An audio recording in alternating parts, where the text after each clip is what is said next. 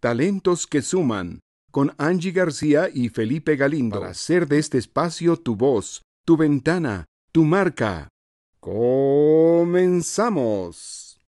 Amigos de Talentos que Suman y de Hablemos al Grano, eh, ya que nos ha, le agradecemos mucho al presidente de la Unión Nacional de Padres de Familia, Luis Arturo Solís Bravo, que nos, eh, pues nos diga cómo ven los padres de familia lo que recientemente dio a conocer un diario de circulación nacional, Reforma, para ser exactos, eh, sobre un exfuncionario chavista, nada más y nada menos, ¿no? Un, personaje que hoy encontró trabajo en una de las áreas estratégicas, digamos, para la elaboración de, contenidos de libros de texto gratuito aquí en México. Bueno, en los tiempos en los que la SEP funcionaba, eh, esta área era clave precisamente para definir el tipo de contenidos que iban a, ir, por ejemplo, a los libros de texto gratuito, a los materiales que se le entregan a los maestros para llevar a cabo la, la, pues toda la, tarea, toda la enseñanza. Y hoy nos enteramos, eh, Luis Arturo, que hay un exfuncionario chavista, como si no fuera un escándalo más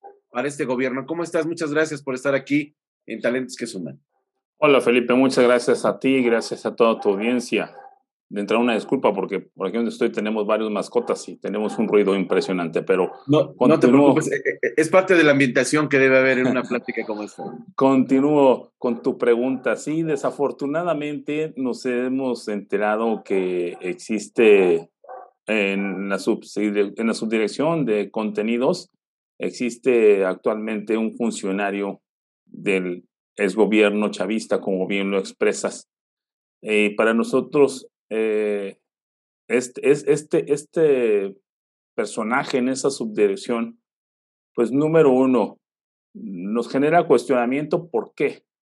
Porque no queremos que la educación en nuestro país se empiece a, ideologizar. Bien lo, establece, bien lo establece el artículo tercero constitucional que el día de antier se hizo la celebración del mismo, en el cual el artículo tercero es muy claro, la educación debe ser laica. Y al momento de ser laica debe estar alejada de toda ideología.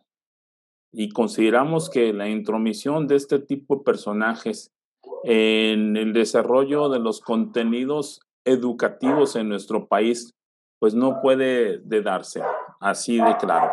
No, no estamos de acuerdo en su participación en la Secretaría de Educación Pública una secretaría muy importante para nuestro país y que a la vez en este problema, en este momento está teniendo pues muchos problemas.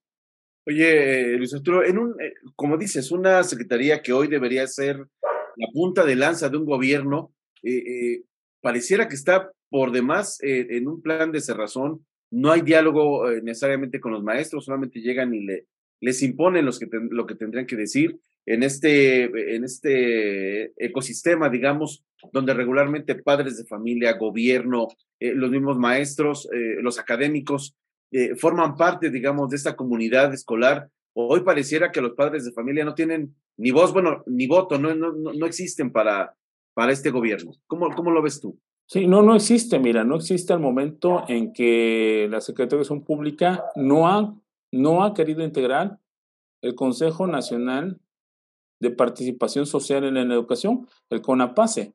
En este consejo, no solamente la Unión Nacional de Padres de Familia, sino otros organismos de la sociedad civil y especialistas en la materia educativa forman parte de este consejo y en este consejo se le da visto bueno y se analizan los diversos planes y programas que establece la Secretaría Pública. En el 2019, la ley misma que aprobó el actual gobierno, o sea, recordemos que ellos hicieron su contrarreforma educativa.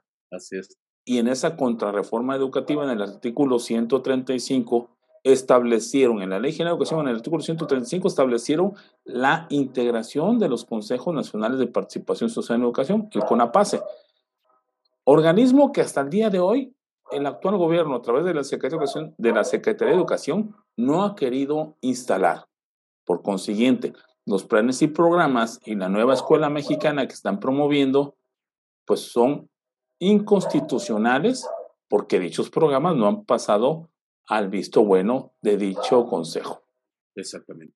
Oye, y, la pregunta de los 64 mil, digamos, ¿qué hacer con este tipo de, denuncias, con este tipo de hallazgos que hay, eh, eh, pues de tener eh, un personaje, me, me queda claro que es absolutamente ideologizado, que ya se ha hablado, ya se ha tenido este tipo de intentonas de, meterle mano a los libros de texto gratuito para, pues, para que de repente aparezcan personajes casi heroicos y con tope, toques eh, mágicos, digamos, que han estado trabajando para transformar el país. Eh, ¿qué, hay que hacer eh, en, esto, en estos escenarios? Mira, Felipe, nosotros lo que estamos realizando, como ya lo hicimos anteriormente, cuando se quisieron establecer los 18 libros de texto anteriores, pues eh, la Unión Nacional de Padres de Familia, Educación con Rumbo, otras instituciones presentamos amparos.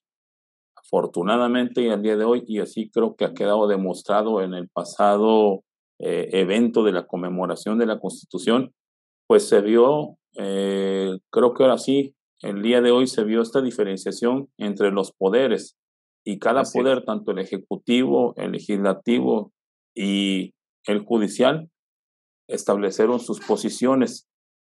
Creo que eso es muy bueno para el país, que haya división de poderes y que nosotros como ciudadanos podamos ir al poder judicial a pues a ampararnos y a pedir que nuestros derechos queden a salvo, sobre todo los de niños, niñas y jóvenes de este país. Y creo que si eh, el gobierno insiste en, en estar violando y violentando la Ley General de Educación que ellos mismos, vuelvo a repetir, que ellos mismos aprobaron en el 2019, pues nos, nos iremos al amparo las veces que sea necesaria en los temas que así exista materia para establecerlo, pues nos iremos al amparo para seguir defendiendo los derechos de niños, niñas, adolescentes y jóvenes por obtener una educación con calidad. Definitivamente, los padres de familia, pues, dando, dando esta historia, esta, esta histórica batalla que siempre la Unión Nacional de Padres de Familia tiene justamente por hacer valer su voz, eh, Luis Arturo, particularmente en los temas educativos, y luego, bueno, eso nos da un poquito, nos llena un poquito de confianza en esa cuestión. Otro tema que quisiera eh, preguntarte, ha habido en las últimas semanas esta, pues ya sabes, con esta irrupción de las redes sociales, una situación, unos retos que al menos hemos identificado que tienen que ver con el consumo de, pues, así que de medicamentos de, por parte de algunos jóvenes, de algunos niños, incluso en secundaria.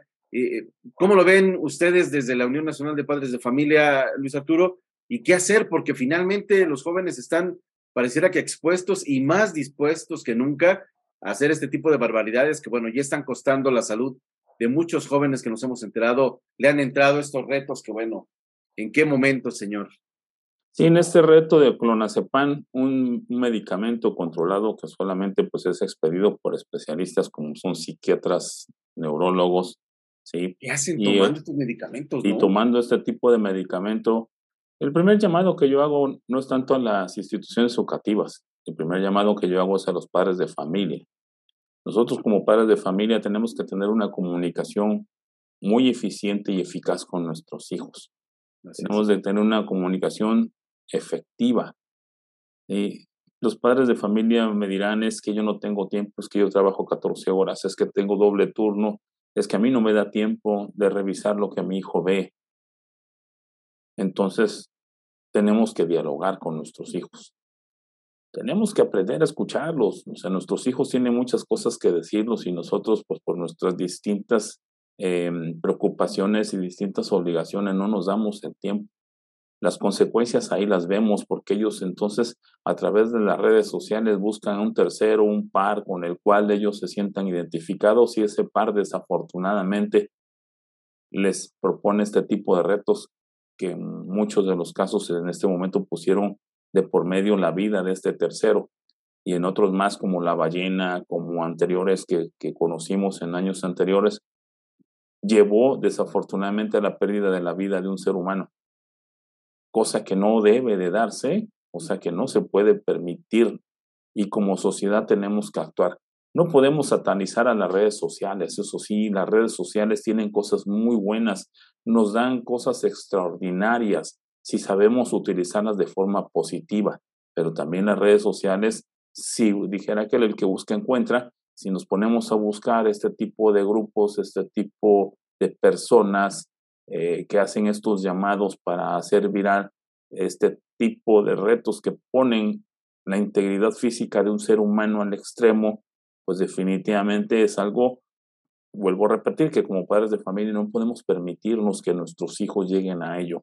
Y la otra, en las comunidades educativas, me refiero a las escuelas, sí, debemos de buscar junto con todos los padres de familia, los directivos y los mismos hijos, pues llegar al establecimiento de, reglas internas donde se tenga que limitar el uso, si es necesario, el uso de aparatos electrónicos e inteligentes dentro de un salón, dentro de la propia escuela, pero eso solamente lo vamos a, poder lograr siempre y cuando nos pongamos de acuerdo los padres de familia y los profesores y los directivos, para que dentro de un acuerdo muy bien establecido y por escrito, pues se haga la limitación de este tipo de aparatos electrónicos al interior de una escuela, si así fuese necesario.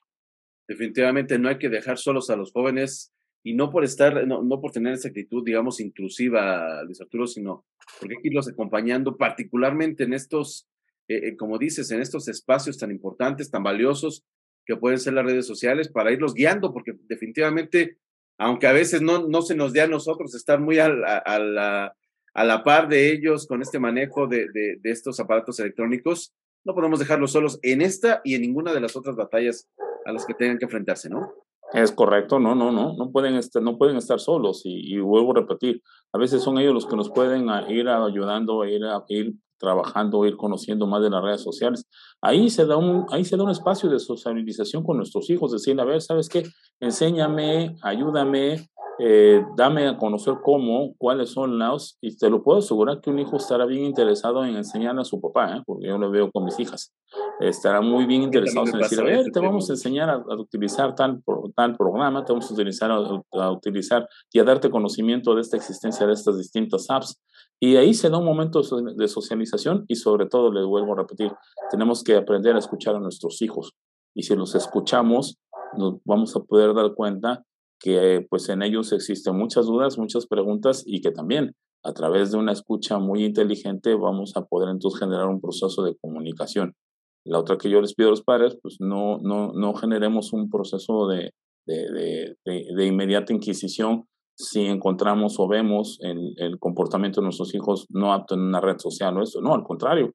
Eh, vuelvo a repetir, tengamos un diálogo muy, muy eficiente, muy certero en darle a conocer lo bueno y lo malo que hay en una red social y donde definitivamente no pueden ellos participar porque pues lo único que van a encontrar es un, una circunstancia sumamente negativa para su propio ser y su crecimiento como persona.